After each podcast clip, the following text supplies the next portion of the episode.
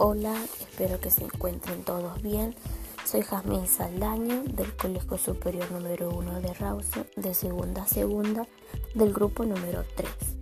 Voy a hablar de la célula. Robert Hooke descubrió la célula observando a través del microscopio pequeñas laminillas de corcho describió la presencia de una escritura organizada que deriva de la arquitectura de las paredes celulares vegetales. La célula es una unidad anatómica, funcional y de origen de todo ser vivo. Sus funciones son nutrición, relación y reproducción. Nutrición, incorporar, transformar y asimilar alimentos Relación, captar, responder y adaptarse a su medio. Reproducción, una célula inicial crea células hijas. De ellas sale meiosis y mitosis.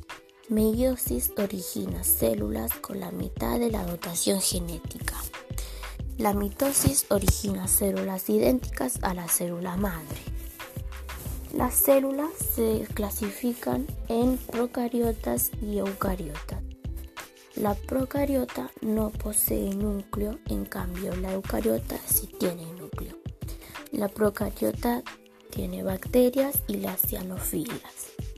De la eucariota sale la célula animal y la célula vegetal.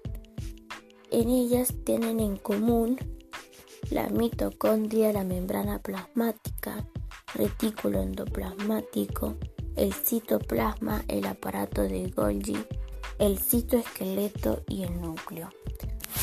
Y se diferencian en centriolos, pared celular, cloroplastos y vacuolas. Eso fue todo. Espero que les sirva. Chao.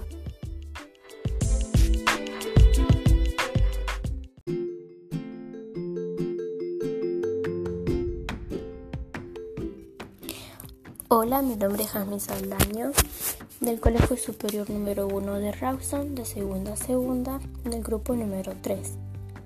Hoy les voy a hablar sobre la digestión.